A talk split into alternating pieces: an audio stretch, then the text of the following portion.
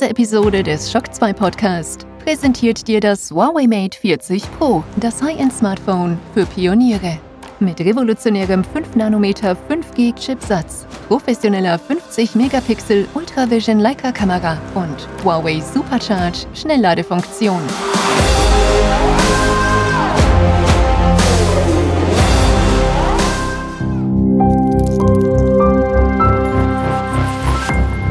This is Shock 2.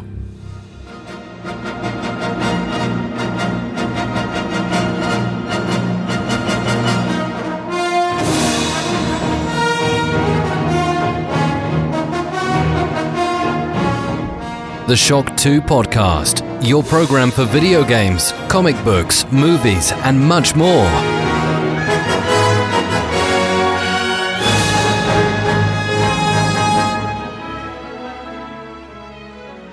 Hallo und willkommen bei einer neuen Folge des Shock 2 Podcast, einer Spezialfolge und zwar geht es heute um die Welt von Monster Hunter, genau gesagt um den Release von Monster Hunter Rise. Das Spiel erscheint diese Woche exklusiv für die Switch und wem könnte ich sonst in der Leitung haben zu diesem Thema als den Ben? Hallo Ben! Servus! Wir haben ja schon vor kurzem über Monster Hunter geplaudert und zwar über den Monster Hunter Kinofilm und da sei so viel verraten, am Ende dieser Sendung werden wir dieses Audio-Review zum kommenden Monster Hunter Film, der noch immer nicht in die Kinos kommen konnte, auch einspielen. Das Review haben wir bis jetzt nur alle VIPs gehört. Aber ja, im Rahmen dieser Sonderpodcast-Folge zu Monster Hunter werden wir auch dieses Kino-Review einspielen, aber erst ganz am Schluss. Sprich, wer schon gehört hat, kann einfach dann den Podcast abbrechen und bis dahin gibt's dann neuen Content. Und zwar reden wir jetzt mal gleich über das ganze Phänomen Monster Hunter. Was ist da dran an dieser Spielserie, die ja extrem erfolgreich ist? Zuerst nur in Japan und jetzt weltweit. Und dann gibt's natürlich auch hier das Audio-Review zu Monster Hunter Rise, jenes Spiel, das diese Woche für die Switch erscheint. Auf Shock 2 gibt's schon das ausführliche Review von dir und jetzt wollen wir natürlich im Podcast auch drüber reden. Aber lass uns wirklich zuvor mal ein bisschen aufrollen, was Monster Hunter eigentlich ausmacht und warum das jetzt so populär ist. Ich muss sagen, ähm, das kam ja so ganz langsam in, in Wellen. Das erste Monster Hunter ist in Japan 2004 zuerst für die PlayStation 2 erschienen, wurde dann umgesetzt für die BSB und war jetzt nicht so wirklich erfolgreich. In Japan zwar schon, ja, aber in Europa hat es eigentlich niemand interessiert. Ich kann mich erinnern, wie das Spiel dann zu uns kam, war es so, dass ich glaube, da ich, ich es gab einen Redakteur bei Shock 2 auf alle Fälle, der sich drauf gestürzt hat. Alle anderen haben nur die Augen gerollt, ja. Und äh, der zweite Teil kam dann gar nicht in Europa, ja. Also dazwischen gab's äh, Zwischenteile, dann gab's Monster Hunter Freedom und viele, viele weitere Teile, typisch Capcom, ja. Das ist die Firma, die uns Super Hyper Turbo Street Fighter Champions Edition 2 XY gebracht hat. Die bringen natürlich auch jede Menge äh, Unterarten vom Monster Hunter. Aber irgendwann und spätestens dann mit der Kooperation mit Nintendo, wo ja dann viele Jahre ziemlich exklusiv die Spiele erschienen sind, kam das Spiel zunehmend auch nach Europa. Und mein nächstes großes ja, Monster Hunter ähm, ja, Erinnerungsevent war die, ich glaube, was war das? Monster Hunter Generation hat es bei uns in Europa geheißen für den 3DS. Da bin ich eingeladen worden von Nintendo nach Frankfurt, dieses Spiel anzusehen. Und da waren nicht nur Journalisten eingeladen, sondern auch lokale deutschsprachige Fans. Und was da abging, das war schon sehr beeindruckend, weil da, ja, man merkt einfach, das ist auch in Europa angekommen. Dann kam natürlich der große Rückschlag für alle Nintendo-Fans mit Monster Hunter World. Ähm, der große Verrat an Nintendo. Für viele Nintendo-Fans ist da, glaube ich, eine Welt, ähm, ja, zugrunde gegangen, wie das Spiel nicht für die Switch erschienen ist, sondern nur für die Xbox und die PlayStation. Aber jetzt Monster Hunter Rise ist ja wieder da. Wie sieht's für dich aus? Ja, was, wo, wo siehst du Punkte, wo man sagen kann, deswegen ist das so ein großer Erfolg? Das ist etwas, was andere Spiele nicht bieten. Uff, ähm, wo soll ich anfangen? Also vielleicht, vielleicht einmal kur, kurzen Ausschwenk, so wie, wie ich zu der Serie gekommen bin. Also ich bin, ich bin nicht von Anfang an dabei gewesen. Also genau genommen die Sony PlayStation Zeiten. Damals war auch ich noch nicht dabei. Das, wie du schon angesprochen hast, damals war es auch eher in Japan bekannt und beliebt. Ich bin zwar jemand, der teilweise solche Spiele auch übernimmt oder early adopted, aber der, das ist damals noch nicht, also das ist damals eher noch an mir vorbeigegangen. Und tatsächlich eingestiegen bin ich dann 2010 mit Monster Hunter Try und zwar auf der Wii.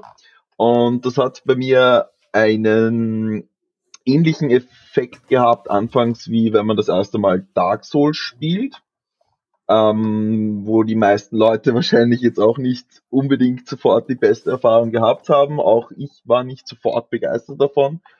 Irrsinnig komplexes Spiel, unglaublich viele Textfronten, die alles irgendwie umständlich erklären und worum geht's überhaupt und ja, der Stil ist cool, die Waffen sind cool, die Monster sind cool, aber man hat sich irgendwie nicht so richtig ausgekannt und ich habe es auch ehrlich gesagt damals nicht sofort, bin nicht sofort Feuer und Flamme dafür gewesen, sondern habe mal ein bisschen eine Zeit lang gebraucht und tatsächlich eigentlich fast, ja, bis dann die Wii U-Version rausgekommen ist. Damals war dann ein Freund von mir extrem begeistert davon. Lustigerweise derselbe, der mich auch damals zu Dark Souls verleitet hat. Und damals haben wir es uns dann auf, nämlich das war ja ziemlich cool, konnte man auf der Wii U und dem 3DS Crossplay. Also einer hat es auf der Wii U gehabt und drei andere auf dem 3DS und alle drei, alle konnten zu viert jagen. Und das ist halt auch die Essenz, weil auf der Wii, das Monster Hunter Trivis rausgekommen ist, habe ich halt nur alleine gespielt. Und damals war das noch anstrengender, als es heute ist. Und heute, vor allem jetzt dann in World und so weiter, haben sie natürlich schon stark die Kurve bekommen und wenn man sich dann einmal auskennt, dann ist natürlich auch wieder eine andere Sache.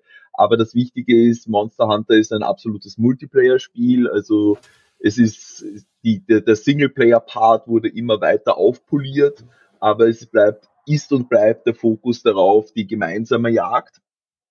Und das ist halt auch irgendwo der Punkt, wenn man dieses Spiel sieht, ich glaube, soweit kannst du mir zustimmen, man möchte es ja auf jeden Fall mal mögen und das liegt einfach an diesem geilen Design von eben der ganzen, die ganze Welt ist so stimmig und irgendwie was anderes mit diesem Tribal Setting, also mit diesem, diesem fast schon steinzeitlichen Stammessetting, aber dann halt doch wieder so eine ganz eigene Art von so halbmechanischen Waffen, aber komplett ohne Elektronik oder irgendwas in diese Richtung und dann eben man alleine gegen oder eben zu viert, aber gegen eine riesige Kreatur und das ist halt, es fühlt sich halt an, als ob jede, jede Mission ist ein pompöser Boss. Und, und zwar wirklich ein komplett durchdachter, der seine eigenen Verhaltensmuster hat, seine Angriffsmuster, die, die man lesen kann, auf die man aufpassen kann, für die man sich vorbereiten kann. Und das Gefühl, wenn man dann so etwas erlegt, wenn man ihm zuerst seine Teile abschlägt, den Schwanz abschneidet, die Klauen zerteilt und irgendwann dann dieses, dieses riesige Monster, das eigentlich Kilometer über einem in der Nahrungskette stehen sollte, doch eben klein bekommen hat. Das, das ist halt irgendwie so ein urzeitliches, so eine urzeitliche Befriedigung, die da erfüllt wird. Und da gibt's ja halt auch ich finde ich finde es halt recht interessant. Das Spiel hat nämlich eigentlich dafür, was es ist, gefühlt erstaunlich wenig Kontroverse verursacht, weil es ist ja eine Jagdsimulation und so weiter. Aber die ganze Darstellung von wie das funktioniert, auch eben im Zusammenhang mit diesem Stammessetting, es wird alles immer, es, es hat alles eine Bedeutung, es wird jedes Teil von den Kreaturen, die man erlegt, eben verwertet. Das ist vielleicht auch ein sehr interessanter Faktor eben und auch ein großer Reiz von dem Spiel, immer die, diese, wenn man es dann geschafft hat, eine diese Kreaturen zu erlegen, dann kriegt man halt auch im, nicht einfach nur irgendwas gedroppt, sondern halt, man kriegt die tatsächlichen Materialien vom Klauen über Schuppen, Schwanz und weiß nicht was, Hörner und baut sich dann daraus eine Rüstung und trägt die wie eine Trophäe am Körper. Und die hat dann nicht nur bessere Werte, sondern die sieht dann auch wie eine Repräsentation von dem erlegten Monster aus. Also man erkennt sofort, ah, der hat es geschafft, den zu erlegen, wenn man jemanden sieht, der mit dieser Rüstung rein, rumrennt. Und das ist auch, glaube ich, ein großer Faktor, der dann, der damals ursprünglich auch in Japan viel für den, für den ersten Hype-Schwung geholfen hat. Damals, weil, weil in Japan ist ja, sind ja Handheld-Konsolen und portable Geschichten immer sehr beliebt, auch unter anderem jetzt nicht nur, weil alle relativ kleine Wohnungen haben, schätze ich mal, sondern weil dort halt diese ganze, ich gehe auf die Straße Videospielkultur noch viel höher gehalten wird. Und das hat halt einen gewissen Hype ausgelöst, der, der, der vielleicht vergleichbar mit gewissen Pokémon oder so irgendwas in der Richtung wäre. Man, man, man hat jetzt nicht vielleicht nicht getauscht oder gekämpft, aber man hat sich getroffen und halt hergezeigt, was man geschafft hat und dann ist man wieder gemeinsam auf die Jagd gegangen und hat jemandem geholfen und Tipps ausgetauscht, wie man ein Monster besonders gut erlegen kann und so weiter. Und das, das, das schaffen halt, finde ich, relativ wenige Spiele, diese Kommunikation auch so zu fördern und einfach zu sagen, hey, rede mit deinen Leuten, mit deinen Freunden, kooperiere, triff dich gemeinsam, tausch dich aus, hilf einander, aber auch ähm, positioniere dich vor in deinem Freundeskreis mit dem, was du erreicht hast. Dieser ganze, dieses ganze drumherum, das ja, das also ich, von dem ich war ich war damals leider nicht noch nicht in Japan und nicht dabei, aber von dem was ich halt so mitbekommen habe, hat das halt damals echt so eine Art ich würde jetzt nicht sagen Pokémon Go Hype, aber schon irgendwie in diesem Verhältnis ansatzweise ausgelöst. Da hast du absolut recht und ich, ich das kann man auch sehr gut vergleichen.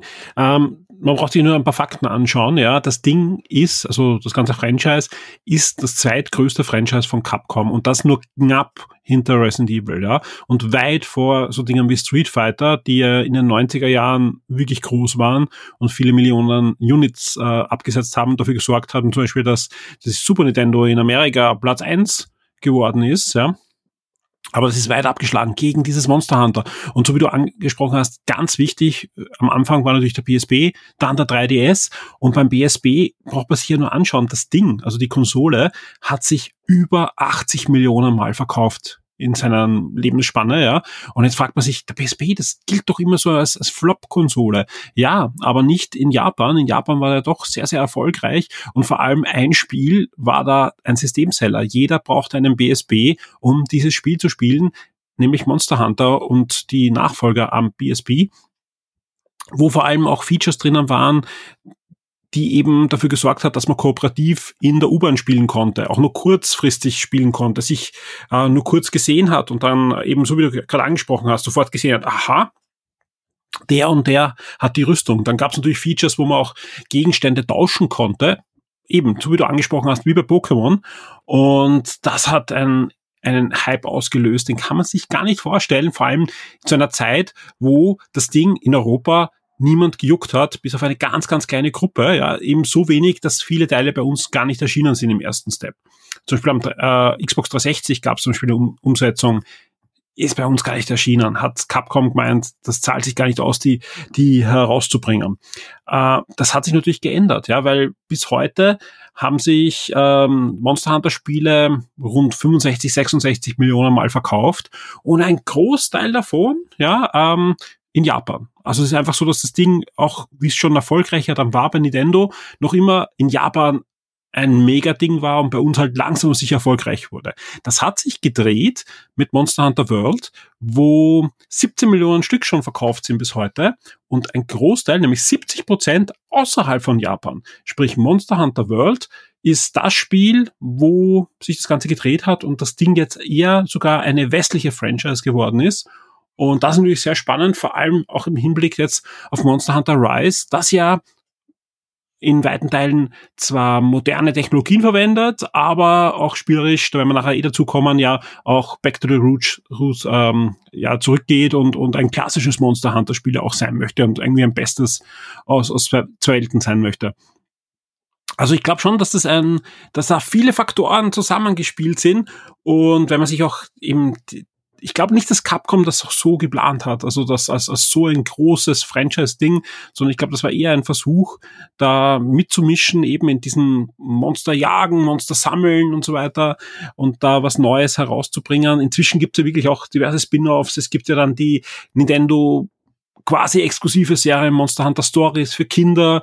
Die gibt's dann auch für iOS und Android. Hat es den ersten Teil gegeben. Da kommt jetzt noch der zweite Teil dann für für die Switch und ja diverse Auskopplungen, die es oft nur in Japan gibt, aber zumindest einmal, äh, dass sie, dass sie da sind und, und vielleicht äh, kommt das eine oder andere auch noch in den Westen. Ja, unter anderem auch, ähm, was vielleicht irgendwie so, so die ersten Ansätze von dem waren, was man dann später in World gesehen hat, ähm, ein, ein Monster Hunter MMORPG, von dem wir im Westen überhaupt nichts wissen, weil das nur in Japan rausgekommen ist und da sich auch einer gewissen Beliebtheit erfreut hat. Also mhm. da waren wir dann schon bei dem, bei dem, bei dem Step, der dann vielleicht wieder ein bisschen von dieser Handheld-Kultur und dann eher in die WoW-Kultur reingeschlagen hat, so in der Richtung, ist auch in Japan sehr abgegangen, was ich so mitbekommen habe. Und das war halt etwas, ich meine, das hat dann nochmal paar Jährchen gedauert, bis etwas Vergleichbares dann gekommen ist. Aber mit World ist das dann, das war, finde ich, glaube ich, dieser Ansatz, der dann eben in World wieder aufgegriffen war wurde. Und das ist halt genau das, was dann im Westen auch funktioniert, weil WoW und solche Geschichten, das kennen wir. Und es ist jetzt natürlich nicht wirklich ein MMORPG in dem Sinne bei World, sondern man hat, man hat seine, man hat seine Server und lädt die Leute nur in seine Stadt ein und es sind halt 20 und dann geht man mit drei, drei anderen davon gemeinsam jagen und so weiter. Aber das hat halt schon so, so, so ein, Faktor von Community und man hat schon seine Gilden gehabt mit weiß nicht wie vielen Mitgliedern und sonstige Geschichten. Ist natürlich nicht der einzige Grund, warum World besser funktioniert hat. Das Wichtigste, glaube ich, war bis zum gewissen Grad erstes Mal die Präsentation, die natürlich diesmal wirklich pompös war mit eben dem großen Release auf PS4, Xbox One, am PC dann später auch. Und das Ganze halt so richtig mit, mit Cutscenes angereichert, die, die halt, keine Ahnung, wie man es vergleichen soll, Final Fantasy Qualität haben oder in diese Richtung und sowas könnte man, das konnte man natürlich auch schön vorzeigen. Und die Monster realistischer dargestellt denn je und alles mit ein bisschen so einem düsteren, weiß ich, wie man jetzt sagen soll, so ein bisschen vielleicht eher mittelalterlichen Touch, aber ganz klar auch eher eben für den Westen ausgelegt. Also da waren wir auch das Zielpublikum, das hat man klar gemerkt, während eben bei dem vorigen Teil eher die Randerscheinung, so im Sinne von, ja, die, die so Japan-affine Menschen werden sich davon nicht abschrecken lassen, aber es ist uns im Prinzip wurscht. Und in dem Fall halt doch klar der Stil ein bisschen weniger quietschbunt, bisschen weniger äh, übertrieben alles, weniger Effekte, man merkt's ganz deutlich, wenn man es also jetzt noch nicht äh, die Brücke schlagend, aber wenn man sich jetzt anschaut, ähm, ich, ich habe jetzt mal beide Spiele so im Vergleich hingehalten, das ist halt wirklich eine ganz andere Farbpalette, die da verwendet ja. wurde, quer durch. Und ähm, das sind halt, egal ob jetzt die Blitze aus den Waffen schießen oder was auch immer, alles ist, ist halt japanisch übertrieben, die epileptisch bis zu einem gewissen Grad sogar, ist er wieder in diese Richtung. Aber, und das zweite, was halt sehr wichtig war, ist, es wurde sehr, sehr, sehr viel zugänglicher gemacht in Monster Hunter World. Also dieser, dieser Punkt war, glaube ich, das essentiellste fast, weil zwischen den Jagden, das, das war halt einfach ein Teil von dem, und das haben auch Fans jahrelang verteidigt, musste man immer unglaublich lange sich vorbereiten. Also das sind dann nach und nach ein paar Sachen dazugekommen, die es leichter gemacht haben. Von, also man kann, man kann ja sehr, sehr viel sammeln in diesen Spielen, von Kräutern eben über Erze, die man abbauen muss und halt eben das, die Materialien von den Monstern an sich. Und es gibt ja auch teilweise kleinere Monster, die irgendwo rumlaufen und nur Pflanzenfresser-Monster, die einen überhaupt nicht angreifen, wenn man sie nicht selber attackiert und so weiter. Und das ist halt alles, alles so dieses rundherum, was noch passiert neben den großen Jagden. Und auch das war halt früher ich sage jetzt mal 30, 40 Prozent von dem Spiel, dass man halt losgezogen ist und ja, ich mache jetzt eigentlich nichts anderes, als dass ich da diese Kräuter sammle und dass ich da das mache. Aber Je das war ja auch für viele der Reiz des Spielers. Sie haben ja auch gesagt, das ist genau das, was wir brauchen. Wir wollen ja diese Vorbereitungsphase, diese, diese bis ins kleine Kalkül vorbereitete Jagd ja, äh, zelebrieren, um dann die, die, ja, so wie du geschildert hast, das befriedigende Gefühl zu haben, die, das große Monster zu erlegen. Und, und jetzt bin ich gespannt. Ich glaube, wir wechseln jetzt einfach gleich mal zu Monster Hunter Rise, was ja angetreten ist auf der Nintendo Switch, äh, da wirklich eine komplett neue Generation des klassischen Monster Hunter Gameplay zu liefern. Und ich bin gespannt, was du dazu erzählen hast. Dein Review haben wir schon gelesen, klingt ja sehr gut. Jetzt bin ich gespannt, was du uns da im Podcast noch alles erzählst ja, start einfach. Monster Hunter Rise. Was erwartet den Spieler? Ja, also dieses Mal ist es eben ein wenig anders, die ganze Geschichte. Also in, während eben in World der, der westliche Teil so doch hochgehalten wurde, wird diesmal wieder der östliche Teil hochgehalten, spezifisch ganz stark die japanische Kultur. Und das bedeutet alles quietschbunt, alles Kawaii, alles mit Katzen und so weiter und so fort. Und das, das ist, kommt, kommt, finde ich, sehr nett rüber. Also in diesem Ausmaß hat man es selbst in Monster Hunter noch nicht gesehen. Also da ist von dem Dorf Kamura über teilweise die Monster, die irgendwie Sumo-Ringer oder Kraniche symbolisieren und so weiter und so fort extrem viel da, was halt eben noch stärker in diese östliche Richtung geht. Also man merkt, okay, hier geht wieder zurück zu dem Japan-Fokus, den das Spiel ja früher auch immer gehabt hat, und zwar mit äh, sozusagen doppelt einen draufsetzend.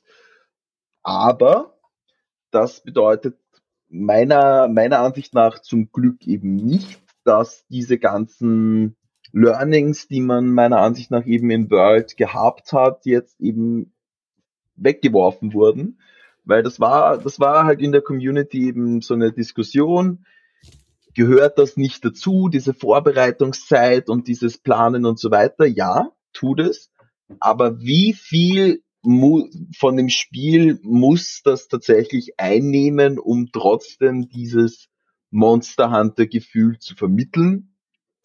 Und ich glaube, im All, der allgemeine Konsens war dann, ja, könnte schon alles ein bisschen zackiger gehen, müssen nicht die umständlichsten Menüs sein, muss nicht jeder Scheißdreck sozusagen wirklich ewig gesammelt werden und der, der Jäger bückt sich runter und braucht fünf Minuten, bis er ein Kraut aufgehoben hat und haut 20 Mal auf einen Stein, bis er einen Brocken rausbekommt und so weiter, sondern das geht jetzt halt alles auch in Rise und einem mobilen Ableger sehr viel schneller. Das Wichtigste ist aber wohl, dass in den früheren Monster Huntern es ja immer so war, das war in erster Linie eine, denke ich, eine, eine technische, also hat vor allem eine technische Begründung gehabt, dass nämlich alle Areale, in die man gehen kann, in mehrere kleine Gebiete unterteilt worden sind. Und man, die, diese Gebiete sind dann jeweils mit eh kurzen Ladezeiten, aber man musste wirklich, ging bei einem Höhleneingang rein und dann irgendwo anders wieder raus oder kraxelt irgendwo rauf und dann ist eine kurze Ladezeit und dann ist man im nächsten Gebiet. Und so musste man das Monster auch verfolgen. Also zuerst mal wusste man überhaupt nicht, wo es ist. Und das haben sie in World dann recht schön gelöst mit diesen Leuchtkäfern, die sozusagen, wo man zuerst die Spuren aufnimmt und dann lernen diese Leucht, nehmen die Leuchtkäfer sozusagen die Witterung auf und irgendwann zeigen sie einem dann, wo das Monster ist. Früher war das mit Farbkugeln, die man, wenn man das Monster dann das erste Mal gesehen hat, ihm drauf gepfeffert hat, woraufhin man es auch auf seiner Minimap eben verfolgen konnte. Die sind aber auch hin und die sind nach einer Zeit auch immer ausgeblichen, also die musste man immer nachhauen und war schon eine anstrengende Geschichte und dann hat man eben wieder unglaublich viel Zeit äh, darauf verwendet, das Monster wiederzufinden. Das ist in World, finde ich, sehr viel besser und natürlicher vonstatten gegangen. Also da, da, da hat sich das irgendwie wirklich angefühlt wie so ein, ja, man sucht die Fußspuren, man sucht das äh, an abgeschabte an einem Baum und so weiter und so fort. Und irgendwann kann man dann das Monster jagen. Und das ist, finde ich, jetzt so der, der Punkt, wo vielleicht ähm, Monster Hunter Rise ein, eine Spur zu viel gemacht hat, je nachdem, wie man es hat, haben möchte. Ich persönlich, mir, mir gefällt's. Aber da, die, auch dieser Faktor wurde jetzt sogar noch mehr vereinfacht als in World. Nämlich man schickt einfach nur noch seine Kahoot heißt die, also so eine kleine Eule, die man jetzt äh, anziehen kann und füttern kann und alles mögliche. Gibt es eh immer irgendwie so ein kleines Viech, das ist auch so, so Monster Hunter Tradition. In World war es zum Beispiel ein kleines Schweinchen und so weiter. Und im Vorgänger glaube ich auch. Aber in dem Fall hat man jetzt eben eine Eule und die Eule schickt man los und die Eule weiß schon mal, okay, da, da und da sind große Monster auf der Karte. Und man, wenn man sie noch nie gesehen hat, dann weiß man nur nicht welche. Und dann muss man halt loslaufen und sich das anschauen. Aber der, der Teil des Suchens ist, ist noch viel kürzer geworden, aber alles, was in World eigentlich verbessert oder optimiert wurde, wurde übernommen in diesen Bezügen. Man sammelt im Vorbeigehen unglaublich schnell Dinge auf. Man hat jetzt einen das ist auch eine der größeren Erneuerungen, wohl einen, einen Hund, eine Art Ninja-Hund, der heißt Palamute, also das ist die Rasse und der, den kann man zu Beginn auch selbst designen mit verschiedenen Ohren und Schwänzen und Fellfarbe und so weiter und so fort. Und äh, der dient ab dem Moment als Reittier und Kumpane, der auch selber mitkämpft, halt mit einem Schwert im Maul. Und da springt man halt einfach auf und läuft durch die Welt sehr viel schneller als zum Beispiel im World. Aber da sind jetzt auch die Maps entsprechend designt. Also es ist alles ein bisschen weitläufiger. In World hat man ja oft sehr verwinkelte Lianen und Ranken, die irgendwie quer durchgehen und da muss man sich dort irgendwo anhalten, um sich rüber zu schwingen und hier kann man raufkraxeln, alles sehr vertikal. In, in Rise ist die ganze Geschichte ein bisschen flacher gehalten, wobei es jetzt nicht heißt, dass nicht immer wieder auch kleine Berghänge und Hügel und alles Mögliche dazwischen sind. Und damit düst man jetzt eben mit seinem Palamute quer durch die, die Map. Der kann sogar driften und dann aller Mario mhm. Kart mit einem Boost losschießen und ähm, sammelt dabei alles, was nicht nied- und nagelfest ist. Und das geht halt alles wirklich sehr zackig und schon ist man wieder beim Monster und schon kann man wieder kämpfen. Und da kommt dann noch der, die zweite, also die dritte große Neuerung, glaube ich, in dem eben Titel jetzt eben dazu. Da gibt's nämlich jetzt einen, eine Art Seilkäfer. Ich glaube, der heißt auf Deutsch sogar so oder auf äh, Englisch ist, eben Wirebug. Ist es der Spider-Man-Move, den es jetzt gibt? Genau.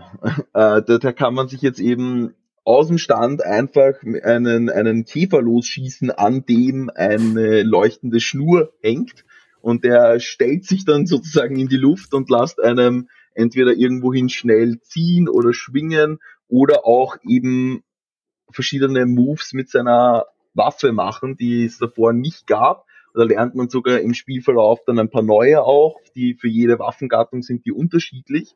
Und die bringen halt eben, also während jetzt halt die Maps deutlich weniger vertikal designt sind als jetzt in World, sind die Kämpfe dafür umso vertikaler, weil man eben diese Option auch in die dritte Dimension nach oben sozusagen auszuweichen einfach dazu bekommt, wenn ein Angriff kommt. Und das wird auch gefordert von den Monstern, die dann entsprechend ihre Attacken machen.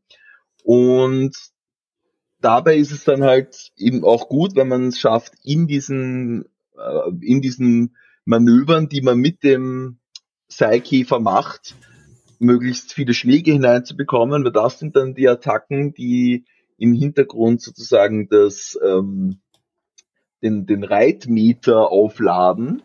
Und äh, das weiß man jetzt nicht genau, wie voll der ist, aber wenn man es oft macht, dann hat man irgendwann ein Gefühl dafür.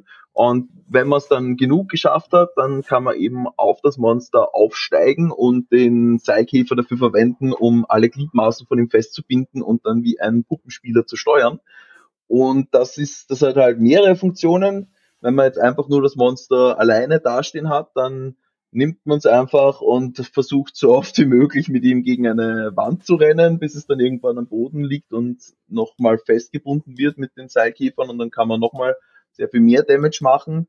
Noch lustiger wird's aber, wenn ein anderes Monster da ist.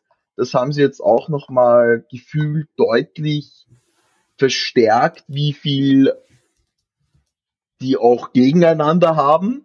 Also wenn äh, gab es natürlich in World auch schon, dass zwei Monster mal gegeneinander gekämpft haben. Also Turf Wars haben die geheißen. Also da, da haben alle ihre mehrere Animationen, je nachdem wer gewinnt und so weiter und so fort. Und das gibt's jetzt auch wieder. Nur es gehen die noch viel aggressiver aufeinander zu und hauen sich halt auch mal so auf den Boden, dass man aufsteigen kann und dann kann man mit dem einen Monster das andere Monster sozusagen bekämpfen, weil man hat ja die volle Kontrolle jetzt darüber. Das heißt, man kann sogar die ganzen Attacken von dem Monster machen und ausweichen und herumlaufen und muss da, muss damit dann schaffen, sozusagen den Gegner möglichst umzuhauen, damit man dann nochmal eine besonders mächtige Attacke drauf machen kann und das macht halt dann irrsinnig viel Schaden. Super lustige Erneuerung, weil, wo man halt auch mal ein bisschen das Gefühl hat, man kann diese ganzen Fähigkeiten und diese, diese Monster halt auch mal selber ein wenig spielen, so in der Richtung, auch wenn es unfreiwillig ist von ihnen. Macht, macht extrem viel Laune. Das klingt jetzt insgesamt für mich ja schon so, als wär's wirklich das Beste aus beiden Welten. Ich bekomme viel klassisches Monster Hunter Gameplay. Ich bekomme Freiheiten, die ich eigentlich erst aus Monster Hunter World gewöhnt bin, aber noch zusätzlich noch ein paar Neuerungen, die sich sehr spaßig anhören. Ist es jetzt wirklich das ideale Monster Hunter für die Switch? Ja, ich würde sagen, dass es das ideale Monster Hunter für die Switch ist. Ich würde nicht sagen, dass es jetzt niemanden geben wird, der nicht das eine oder andere vielleicht aus den früheren Zeiten vermisst, weil da Dinge einfach nicht vereinbar sind. Aber ich finde, es ist das ideale Monster Hunter für die Nintendo Switch, weil es einfach diesen, Unterwegsfaktor nochmal verstärkt möglich macht, weil eben das Ganze rundherum ein bisschen beschränkt wurde, nämlich auch in, im Vergleich zu Monster Hunter World, weil das hat halt diese riesig groß aufgezogenen, äh, fast schon filmartigen Cutscenes gehabt.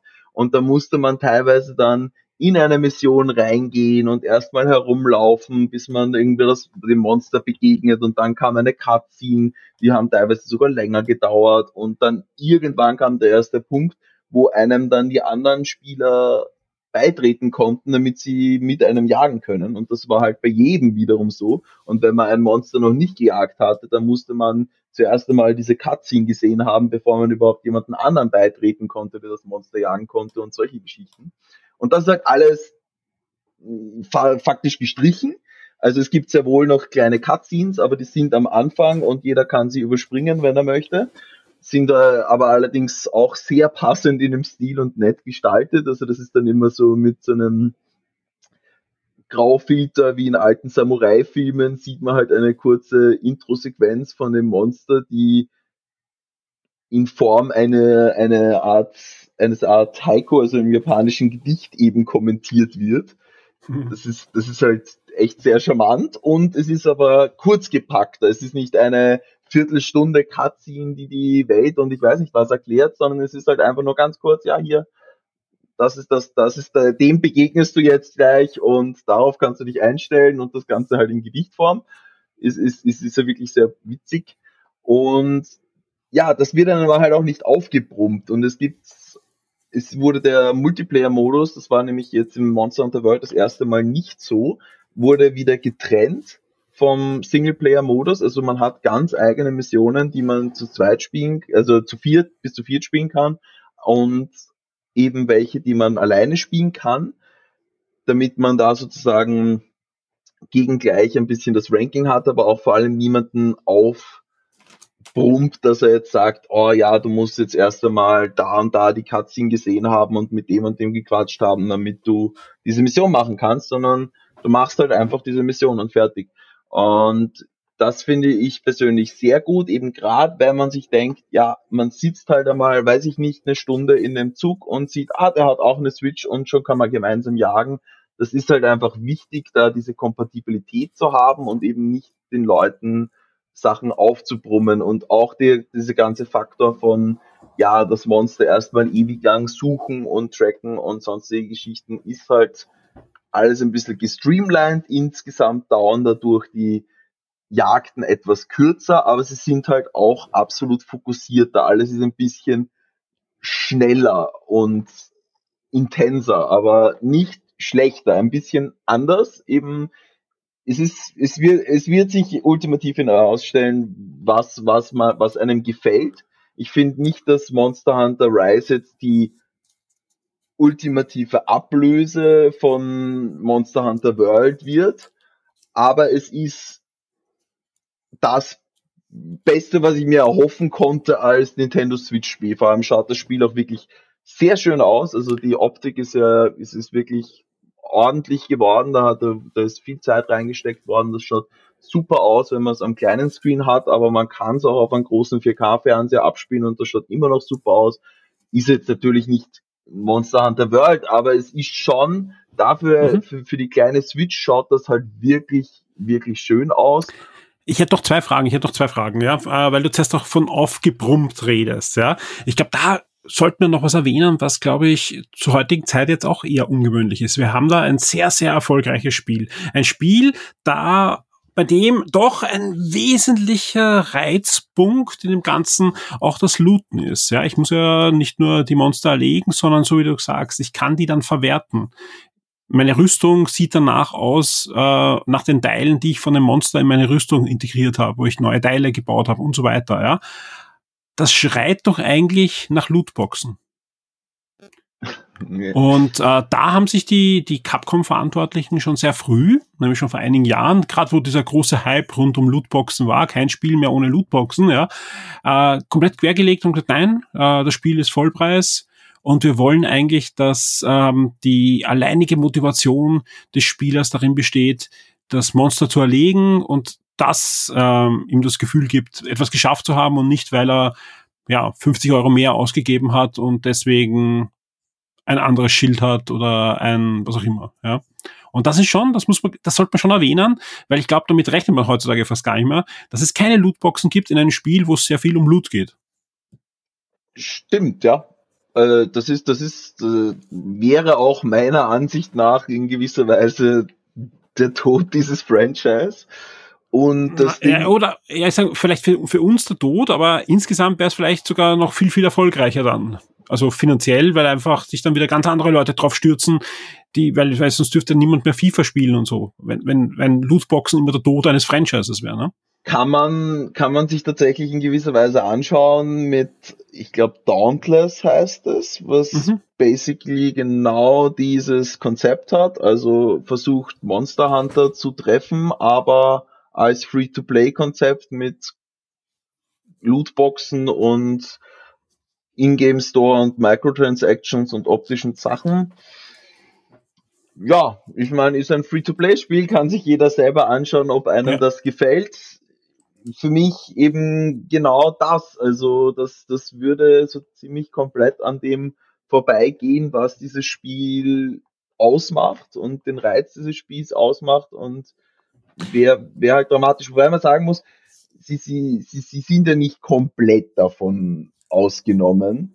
Also es gibt ja auch bei World sehr wohl Dinge, also DLCs zu kaufen. Nicht jetzt, ich rede jetzt nicht von dem großen Eisborn Ding, was, was ja absolut gerechtfertigt ist für die, die Masse an Content, die das da dazu gibt, ein bisschen Geld zu verlangen, sondern da gibt's halt schon so Kleinigkeiten wie Emotes oder Frisuren oder Tätowierungen und sowas, die ein bisschen Geld kosten, die man sich online kaufen kann.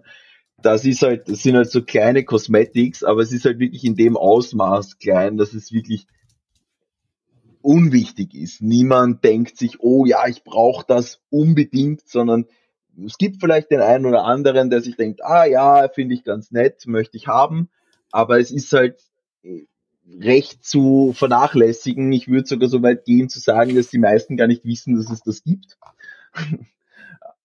es, ist, es ist aber vorhanden. Man kann zum Beispiel, es ist immer recht ikonisch, wenn man mit der natürlich relativ viel Zeit verbringt, gibt es halt in jedem Monster Hunter eine Questgeberin, also die Hauptquestgeberin, also man redet immer wieder mit den Dorfbewohnern und so weiter, die einem dann Quests anbieten, aber damit man sie dann tatsächlich machen kann, muss man zu einer gehen und die Quest sozusagen vom schwarzen Brett nehmen und dann kann man erst losziehen. Und die ist halt immer sehr ikonisch für die Teile. In diesem Fall sind sogar Zwillinge.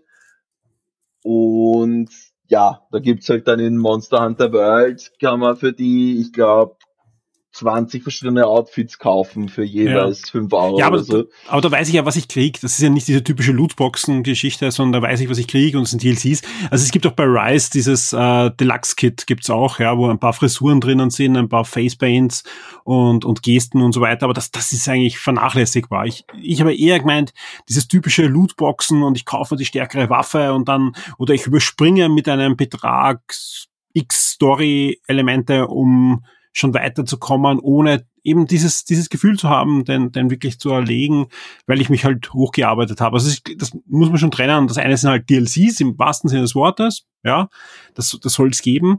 Äh, das kann dann jeder für sich entscheiden, ob er sich die holt oder nicht. Und das andere ist einfach eine Spielmechanik, die, die ein Spiel komplett auf den Kopf stellt. Ja. ja. Äh, eine abschließende Frage und die ist, glaube ich, sehr wesentlich und ich glaube, die interessiert schon viele Zuhörer auch. Ja, ähm, du hast das Spiel sehr gut gelobt und hast ja auch, äh, wir haben vorher schon geredet über das ganze Franchise, was die Faszination davon ist und dass man im Jagen geht und, und dass das was Besonderes ist. Und jeder, der die Screenshots sieht, ja, kann sich dem ja auch kaum entziehen, dass es, also außer man mag diese Optik gar nicht, dann, dann verstehe ich schon, aber, aber sonst, das hat schon was Eigenes, dieses vormittelalterliche, Ding, was, was japanisch ist, aber doch was eigenes, das, das, das kommt schon gut, ja. Ähm, vielleicht kannst du noch ein bisschen erzählen, wenn man jetzt ähm, eine Switch hat, ja, noch nie ein Monster Hunter Spiel gespielt hat, ja, und eigentlich jetzt schon mit dem Finger auf dem Bestellbutton ist, ja. Was soll man vielleicht beachten als kompletter Neuling, wenn man sich jetzt Monster Hunter Rise holt? Vielleicht hast du da noch so ein paar Tipps, die man die man beachten sollte, um einen idealen Einstieg zu haben. Jetzt kein, kein Tutorial oder so, dafür gibt es jedes Spiel und das Spiel hat ja auch genug Einstiegshilfen drinnen, sondern du als alter Hase, vielleicht kannst du noch so ja, zwei, drei Sachen an der Hand geben unseren Hörern für den idealen Einstieg zu Monster Hunter Rise? Uff, ähm, also Fragen, die wir nicht vorbereitet haben. also das ist das, das Wichtigste, was ich eigentlich wirklich nur sagen kann, und das ist leider genau das, was du jetzt, was du jetzt gesagt hast, soll ich nicht sagen, aber es ist halt wirklich, man muss sich auf jeden Fall alles durchlesen, sonst ist man einfach überfordert oder sonst, falls man es nicht lesen möchte, es gibt genug YouTuber, die das auch ausführlich erklären. Alles, was, all die Funktionen, aber das sind wirklich viele kleine Systeme, die da ineinander greifen und damit man wirklich die volle Erfahrung hat, muss man das einmal durchbeißen. Aber vielleicht zu den Punkten, die, die in diesen Tutorials nicht so groß angebracht werden, die verschiedenen Waffengattungen spielen sich wirklich unglaublich unterschiedlich. Also das ist, sind zwei ganz andere Spiele, je nachdem, ob man jetzt mit einem, mit einem Bogengewehr oder mit zwei Schwertern oder mit Schwert und Schild oder mit einem riesigen Schwert oder mit einer Axt und so weiter kämpft. Das, das sind wirklich komplett unterschiedliche Spiele, je nachdem, welche Waffe man nimmt. Das bedeutet, es kann einem durchaus passieren, dass man mal mit irgendwas startet, weil man sich denkt, hey, das sieht ja cool aus. Und dann macht es einem einfach überhaupt keinen Spaß, weil man einfach zum Beispiel, keine Ahnung, unglaublich langsam ist. Das ist bei manchen Waffen so. Wenn man so richtig eine orge große Waffe hat, dann ist man unglaublich langsam und dann wird man halt natürlich auch leichter von der von dem Monster getroffen und da muss man halt erstmal in dieses Moveset stärker hineinkommen und man macht zwar auch mehr Schaden, aber die Attacken sind halt auch so langsam und dann haut man wieder daneben und dann hat man keinen Spaß. ist, das ist halt einfach so eine Sache von Gewohnheit. Wenn man diese großen Waffen hat, dann muss man drinnen haben, dass man auch die Waffe immer wieder einsteckt, bevor man den nächsten Move macht oder sich irgendwo mehr bewegt und das darf einen dann auch nicht nerven, sondern das ist halt Teil von dem Spiel. Aber es gibt halt auch andere Waffen, die das weniger von einem verlangen und das ist dann, vielleicht kommen wir auch zu dem Tipp, den ich da geben könnte, ist, nimmt man sich eben zum Beispiel die, die Doppelschwerter, die damit braucht, die braucht man eigentlich überhaupt nie wegstecken und da kann man in einer Tour hinter dem Gegner herraufen und herschlagen und wenn man eine, wenn man sie mit Gift hat oder mit irgendwas anderem, dann haut man das auch besonders schnell dann dort drauf und so weiter. Und wenn es jetzt einem am Anfang mal nicht so wichtig ist, dass man jetzt unbedingt, weiß ich nicht, immer alle Teile abschlägt und sonstige Sachen, dann sind die auch ideal, die haben halt auch ihre Nachteile, aber sind, sind, sind natürlich sehr viel angenehmer zum Einsteigen oder Schwert und Schild zum Beispiel hat die Möglichkeit, dass man, dass man währenddessen Tränke trinken kann und sowas, ohne dass man die Waffe einstecken muss, was natürlich super ist, weil man dann weniger Zeit braucht, bis man sich den nächsten Heiltrank reinstellen kann. Und vielleicht noch äh, die Side Note, auch wenn das eh in Tutorials und so weiter erwähnt wird, aber ganz wichtig halt immer Kräuter und Honig ausreichend sammeln, auch wenn man sie irgendwo sieht und ein bisschen aus seinem Weg rausgehen muss, um sie zu sammeln. Ganz wichtig, dass man immer die Megatränke macht, die man im Inventar hat. Und ja, bei den Monstern tue ich mir schwer, Tipps zu geben, weil auch hier jedes ist irgendwie komplett unterschiedlich. Im Normalfall hat jedes eine Stelle, die muss nicht unbedingt hinter ihm sein, weil viele hauen auch sehr gerne mit ihrem Schwanz dann her oder drehen sich schnell um oder springen in die Luft. Aber meistens gibt's bei den Monstern eine Position oder ein, zwei Positionen, wo man ihnen gegenüber am besten stehen kann, weil sie halt tendenziell nicht in diese Richtung angreifen, also oder in diesem Winkel, das ist halt, manchmal steht man dem dann einfach mitten auf der Pfote und es schießt über einen hinweg, weil man genau da am richtigen, im toten Winkel sozusagen steht oder sonstige Sachen. Das ist halt bisschen Geduld mitbringen, langsam anschauen, am besten entweder vielleicht YouTube-Videos anschauen oder sich jemanden suchen, der es schon einmal gemacht hat, der einen sozusagen auf einen gemeinsamen Jagdausflug mitbringt und wenn er ein Fan ist, dann wird er eh nicht aufhören zu reden, was du alles falsch machst oder was du alles bedenken musst. Ähm, und dann kommt man halt irgendwann rein. Es ist, es ist sehr viel angenehmer geworden, weil halt auch einfach die ganzen Menüführungen und so weiter jetzt nicht mehr so undurchsichtig sind und vieles von alleine passiert. Man kann ja zum Beispiel auch eben sagen, dass jetzt, all, dass jetzt alle, immer wenn ich dieses Kraut sammle, soll sofort dieser Trank daraus gebastelt werden und so weiter und so fort. Aber ja, also man wird nicht darüber hinwegkommen, dass die Anfangsphase ein wenig Einarbeiten verlangt. Das ist einfach Teil dieses Konzepts und das ist auch gleichzeitig halt dann im Nachhinein der Grund, warum man sich dann so gut fühlt, wenn man dann die ersten Erfolge erzielen kann und dann seine, das, das erste Monster legt und sich das erste Mal eine Rüstung draus basteln kann. Jetzt halt auch wieder sehr cool. Jetzt kann man halt auch sein Reittier dementsprechend rüsten und das schaut dann halt auch vollkommen anders aus, je nachdem welches Monster man da erlegt hat. Also da, da ist ja dieser komplette Faktor, der, der in MMORPGs ja immer riesengroß ist, so, je, schau mal, ich habe dieses Mount, war ja im WoW, weiß ich nicht, der, der erste große Schritt mhm. und 60 Gold sammeln, damit man sein erstes Mount haben kann und das ja. war bisher in Monster Hunter überhaupt nicht drinnen und das hat man jetzt eben auch, jetzt zeigt eben auch dein Reittier deine Erfolge und das hast du halt quer durch das Spiel als Motivation. Aber es ist nach wie vor so, leider hat sich da nicht viel verbessert. Man startet und Textfront. Passt, dann gehen wir paar Schritt weiter, Textfront. Das ist, das ist halt irgendwie Teil dieses Spiels und ich habe mir die jetzt auch alle wieder durchgelesen, weil so viel Neues dazugekommen ist, was ich auch selber als jetzt zehnjähriger Veterane immer noch nicht, äh, also immer noch mich nicht auskennen würde, wenn ich es nicht lesen würde. Also da darf man nicht faul sein oder man ist faul und lässt sich einfach von einem YouTuber erklären, wenn man es nicht lesen möchte. Aber es, es führt keinen Weg daran vorbei, diese Informationen mal irgendwie aufzunehmen, weil das ist einfach nicht intuitiv. Später ist es, es sind viele Dinge intuitiv dann, aber das ist nichts, wo, wo man von seinen bisherigen Spielerfahrungen darauf zurückgreifen kann, meiner Ansicht nach. Ist halt Sehr eine ganz spannend. eigene Geschichte.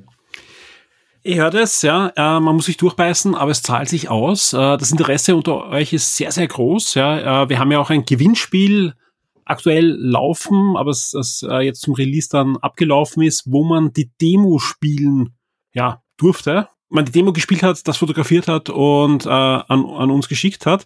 Und das war extrem äh, erfolgreich, das Gewinnspiel. Also das haben wir schon öfter gemacht mit Nintendo bei diversen Demos und, und kam immer gut an, aber Monster Hunter war da wirklich nochmal, ja, das Doppelte als sonst los. Also das war wirklich ein, ein groß ähm, angelegtes und erfolgreiches Gewinnspiel. Genauso gibt's jetzt noch die Möglichkeit, auf der Shock 2 Webseite ein Trivia zu machen, wo ja fast alle Fragen vom Ben sind. Äh, wer den Podcast jetzt äh, genau zugehört hat und auch das Preview und das Review gelesen hat vom Ben, der wird sich wahrscheinlich gar nicht so schwer tun mit diesem Trivia, aber da sind einige knackige Fragen dabei. Auch da unbedingt mal reinschauen in das Shock 2 Trivia zu Monster Hunter Rise und dann gleich im Forum drüber diskutieren, wo ihr gescheitert seid und welche Fragen vielleicht zu leicht waren fürs nächste Mal, dass wir danach bessern können. Ben, vielen Dank für deine Zeit, vielen Dank für das Audio-Review zu Monster Hunter Rise. Das komplette Review gibt's auf der Shock 2 Webseite zum Nachlesen. Äh, Wertung ist 8,5 und ich weiß, äh, du freust dich schon, wenn das Spiel jetzt erscheint, weil dann kannst du mit deinem Bruder endlich loslegen und das Ganze auch Koop angehen. Voll. Ja, wie immer gerne und wir hören uns. Ihr hört jetzt dann gleich noch im Anschluss das Audio-Review zum Monster Hunter Film. Das ist schon, wie eingangs erwähnt, vor rund zwei Wochen an alle Shock 2 VIPs gegangen im Rahmen eines größeren Shock 2 Review Podcast. Aber wer es noch nicht gehört hat, kann es da hineinhören. Der Film ist ja in Deutschland, Österreich und der Schweiz noch nicht angelaufen. Das wird dann erst äh, passieren, wenn die Kinos wieder aufsperren dürfen. Dürfte noch ein bisschen dauern, aber ihr könnt schon ein bisschen mal das Review hören. Wir, ich, soweit ich mich erinnern kann, wir haben auch nicht sehr viel gespoilt, oder? Bisschen, also ganz leichte Spoiler, aber wenn man den, wenn man den Trailer gesehen hat, hat man eigentlich das meiste gesehen, über was wir geredet haben. Ja, würde ich schon sagen. Also, genau. So aber wer gar nichts, nicht.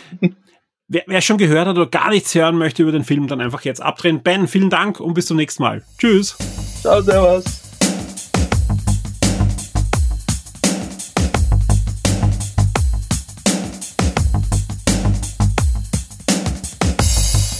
Wir reden heute, das kann man glaube ich schon sagen, über eines deiner Lieblingsthemen.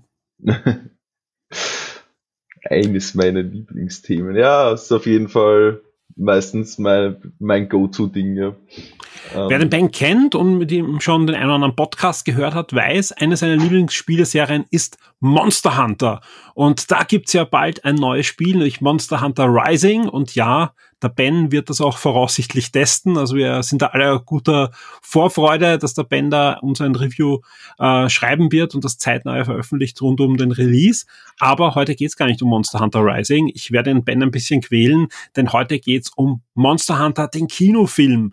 Und da ist es so, äh, der Ben und auch ich haben den Film schon gesehen.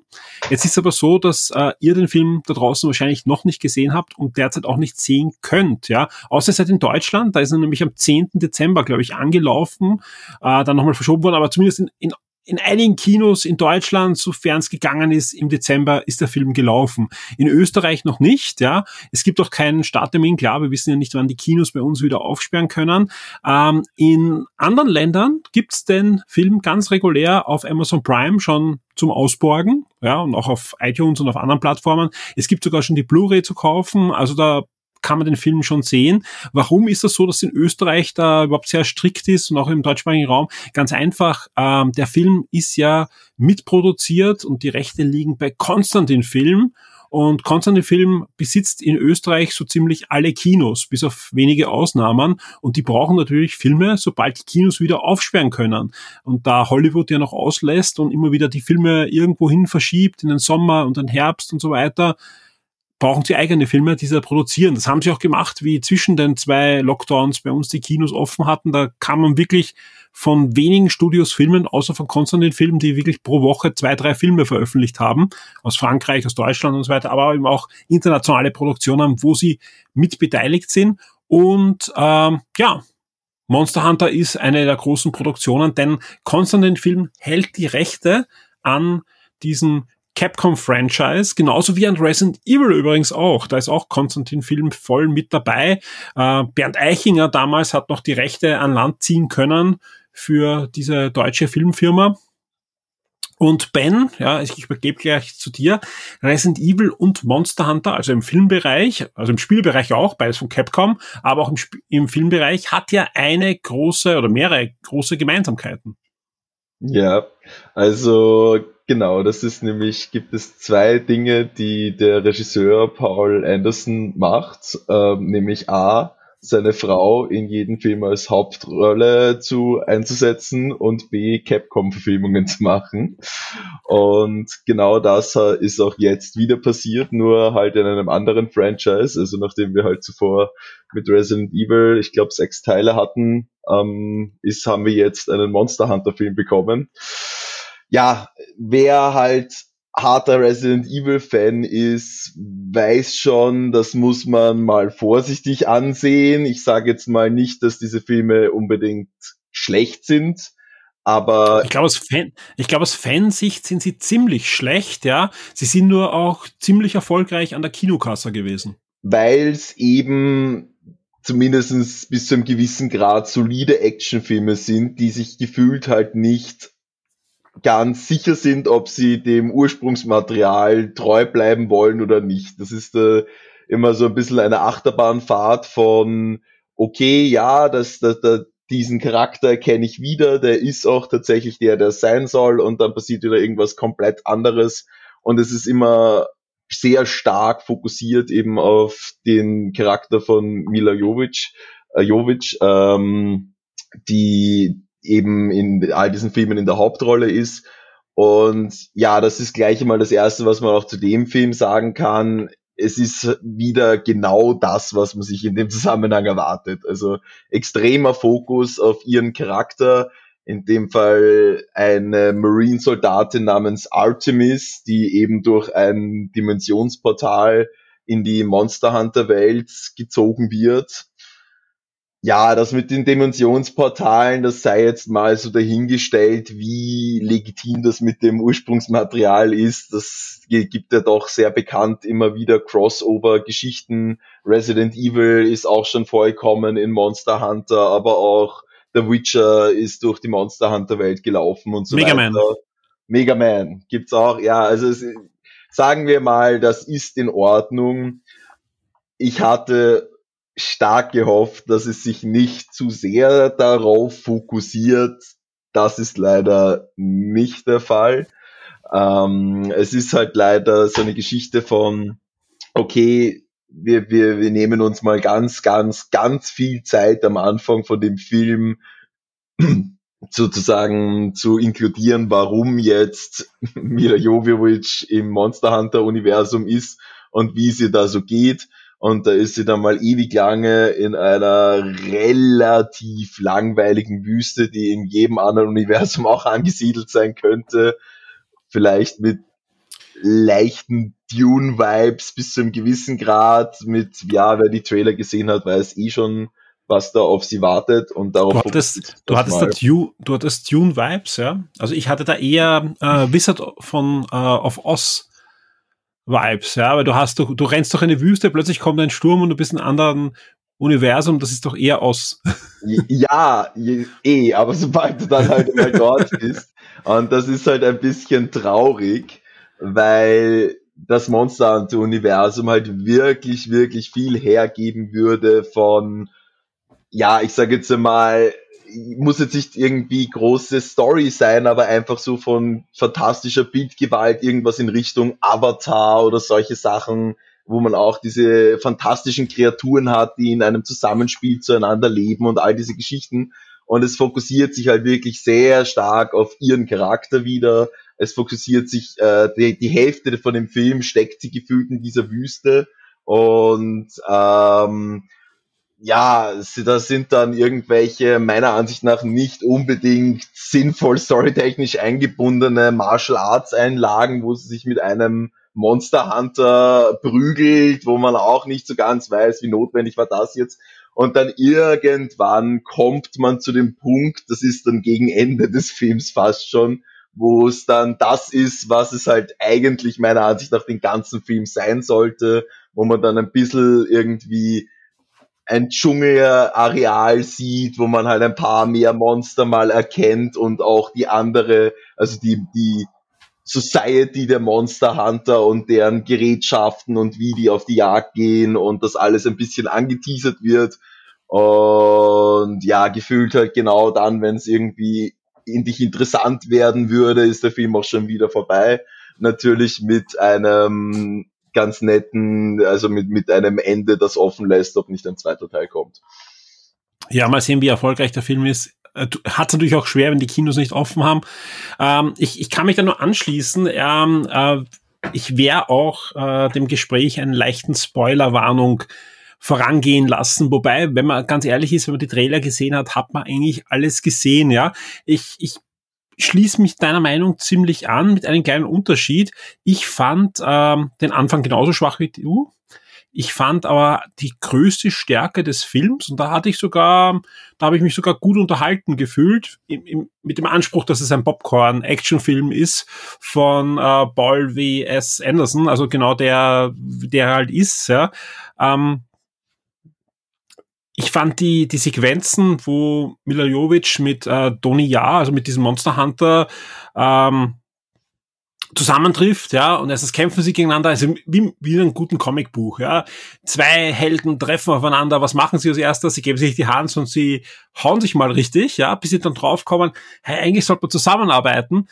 Das fand ich noch fast das Beste an dem Film, ja. Also generell, wie sie sich langsam, ähm, ja, Freundschaft schließen, ja, auch sie, sie reden ja auch unterschiedliche Sprachen auch, also das, das ist schon charmant inszeniert, also charmant ist vielleicht übertrieben, aber es hat Momente, ja, also die, die Schokoladenszene zum Beispiel, die fand ich gut, ja. Ähm, Prinzipiell, genauso, ja. Ja, widerspreche ich dir da auch jetzt nicht. Ähm, das, das war, das hat mir auch ein Schmunzeln abgerungen und prinzipiell habe ich auch nichts gegen die beiden Schauspieler und ich mag auch die Chemie miteinander. Es ist mir nur einfach viel zu lang in die Länge gezogen worden. Das ist Stimmt. einfach eher mein Punkt. Genau, dieser zweite Akt, ja, ist zu lange auch, ja, das, das, da gebe ich da recht, ja. Ansonsten, ja, es gibt auch einen Auftritt von Ron Perlman als Admiral. Ja, in, in die Perücke hätte man ein bisschen mehr Budget stecken können, würde ich mal sagen. Genauso wie in die Waffen. Also, ja. also generell, man merkt, man merkt den Film halt an, an vielen Ecken und Enden an dass das Budget vielleicht weniger in den Regisseur und die Hauptdarstellerin fließen hätte sollen und vielleicht ein bisschen mehr in die Ausstattung, ja. Also ich, so wie du sagst, die Wüste ist eh schön und es ist halt Wüste da und dort, ja. Also man merkt einfach, ja, so ein Dschungelwelt wäre schon spannender gewesen im Monster Hunter Setting. Aber gerade, dass die Waffen, die Waffen schauen halt zum Teil wirklich billig aus. Ja, und die sind ja. doch wirklich, also ich bin jetzt nicht so der große Monster Hunter Spieler wie, wie du, aber so was ich von dir mitkrieg, du zelebrierst ja auch immer diese neuen Waffen und ich habe eine neue Waffe und, und die schaut das an und die ist noch größer. Das, das ist alles ein bisschen merkwürdig da. Ja, also es ist ja auch, ähm, sämtliche Waffen, die vorkommen, sind im Grunde die Anfangswaffen von dem Spiel. Also nichts von es, ich glaube, es kommt nicht mal irgendwie in dem Film vor, dass diese Waffen tatsächlich aus Monsterteilen gemacht sind, ja. was ja ein ganz essentieller Teil von dem Spiel ist.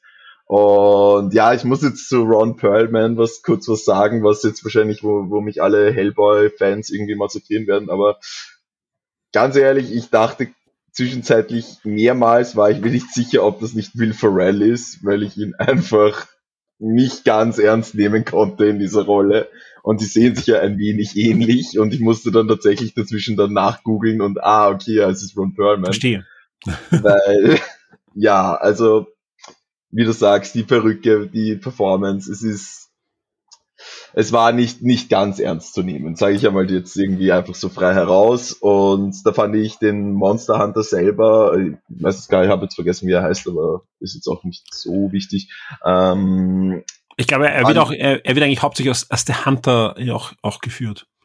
Ja, also hat, er hat einen Namen, aber er wird als der Hunter geführt, auch im, im, im, in den Credits. Ja, stimmt, ja. Okay, genau, dann ist dann eh, also den, den fand ich wirklich ähm, solide, der hat halt irgendwie so eine schöne emotionale Range eigentlich rübergebracht im Sinne von, dass du ihm halt da abkaufst, wann er traurig ist, wann er lustig ist und wann er ernst zu nehmen ist, das, das hat funktioniert. Bei Ron Perlman, was absolut nicht seine Schuld sein muss oder sonst irgendwas, aber den Charakter, ja. Und ja, es ist, es ist schon ein wenig Fanservice, wirklich schöner Fanservice drinnen, der ähm, nicht auffällt, also der, der einem vielleicht so gar nicht so auffällt oder vielleicht nur ein bisschen weird vorkommt. Ich sage jetzt nur so in Bezug auf Katze. Ähm, das ist, das ist wirklich schön gemacht, aber das ist halt genau das. Das ist einfach eine kurze Fanservice-Sequenz, wo man merkt, okay, ja, die haben tatsächlich das Spiel gespielt, bevor sie oder ein Spiel gespielt, bevor sie äh, diesen Film gemacht ja. haben. Darauf basierend ist halt dann auch umso mehr, warum nicht mehr davon. Ja, es gibt, es gibt ja auch ein paar kleine so, so halt Gags und, und ein, also sie haben schon ein bisschen was eingebaut, auch dem, am Lagerfeuer, wenn sie, wenn sie das Hühnchen grillen und so weiter. Das ist schon sehr, sehr das Spiel. Also das, das merkt man schon, dass da ein paar Sachen wenigstens eingeflossen sind. Die sind aber halt oftmals sehr alibihaft und so wie du auch zuerst schon erzählt hast, vieles ist halt komisch, ohne absichtlich komisch zu sein. Und das ist halt dann auch blöd, gerade für Fans, die ja doch ihr Franchise auch ernst zu nehmend dargestellt haben wollen. Ja, äh, ich habe jetzt nochmal nachgeschaut, also in Deutschland ist ein einzelnen Kinos gelaufen, aber nicht offiziell dann angelaufen, also es ist dann wieder zurückgezogen worden, hätte dann am 28. Jänner starten sollen, aber auch in Deutschland ist alles on hold natürlich, auch da sind die Kinos gerade zu und ja, sobald es wieder aufgehen, wird der Film dann in die deutschsprachigen Kinos, sage ich jetzt einmal, äh, kommen. Wie siehst du das? Ja, jetzt haben wir viele schon sehr lange keinen Kinofilm mehr gesehen. Jetzt machen dann die Kinos auf und so Qualitätsfilme wie Monster Hunter kommen in die Kinos. Ja, wenn man jetzt so großer Fan ist wie du, soll man sich den Film ansehen? Nein, also ganz ehrlich, jetzt so als die große Einleitung in die Rückkehr, in die Rückkehr ins Kino würde ich den Film, glaube ich, absolut nicht empfehlen. Ich sage jetzt nicht, dass man ihn sich nicht, gar nicht anschauen kann aber ich würde ihn wirklich eher weiter unten in die Liste geben. Er hat, er wird auch keine übermäßig gute Wertung von mir bekommen. Die Review wird jetzt noch im Verlauf der Woche erscheinen, voraussichtlich. Und ja, es ist ich, ich, ich weiß gar nicht, ich würde sehr gerne mehr Positives zu diesem Film sagen, weil es ist halt immer so traurig, wenn dann sowas endlich mal aufgegriffen wird und dann ist es halt nicht so wie, weiß ich nicht, der Warcraft-Film, der glaube ich so ziemlich alle zufriedengestellt hat, was solche Gaming-Verfilmungen anbelangt, sondern halt eher sowas. Ich glaube, da gab's gab's Dispute, glaube ich. Sicher wird es immer geben, aber da kann man zumindest nicht darüber streiten, dass da wirklich sich bemüht wurde, so viel wie möglich aus diesem Universum hineinzustecken und dem Ursprungsmaterial so treu wie möglich zu bleiben bis zum gewissen Grad. Irgendwelche Unterschiede gibt's dann immer und was Leute lieber drin gehabt hätten und so weiter, sage ich jetzt überhaupt nicht. Aber bei dem Film, der wirkt, finde ich, für mich wie ja im besten Fall die erste Episode einer Serie, die dann vielleicht irgendwann solider sein könnte. Sage ich einmal jetzt so dahingestellt. Also das ist noch das Positivste, was ich dem Anbild äh, abgewinnen kann, ist, dass es für mich wirkt, als ob vielleicht, wenn sie einen weiteren Teil machen, der dann zumindestens auf der Schiene von einem Monster Hunter Verfilmung jetzt mal abseits von guter Film oder nicht, zufriedenstellender wäre, mhm. weil sie halt schon so ein paar Ansätze vermuten lässt, lassen, die vielleicht im nächsten Teil dann besser aufkommen. Ihr hört es, der Ben gibt nicht auf, ja, die Hoffnung stirbt zuletzt beim Ben, wenn es um Monster Hunter geht, ja, ähm, ja. Unser Review wird es dann geben. Ich weiß noch nicht gar nicht, ob es jetzt veröffentlichen werde, wenn dein Review dann fertig ist oder ob wir uns noch Zeit lassen, bis dann der Film dann wirklich ins Kino kommt, weil so viel Sinn hat sie auch nicht. Aber wir wollten euch mal jetzt mal so einen Vorabausblick schon geben, was euch erwartet. Und falls sich jemand äh, auf den Film freut, ja, mit Vorsicht genießt. Klar, wer unbedingt ins Kino gehen möchte und Monster Hunter auf seinen Zettel hat, dem sei es nicht genommen. Aber nur wegen Monster Hunter nicht ins Kino gehen. Das ist, glaube ich, das, was man abschließend sagen kann. Ja, voll. Aber ich freue mich schon sehr auf Monster Hunter Rise und da bin ich positiver gestimmt, dass mich das zufriedenstellen wird. Glaube ich auf alle Fälle. Ben, vielen Dank für deine Zeit. Ich hoffe, wir hören uns bald wieder. Bis zum nächsten Mal. Dankeschön. Immer gerne. Ciao.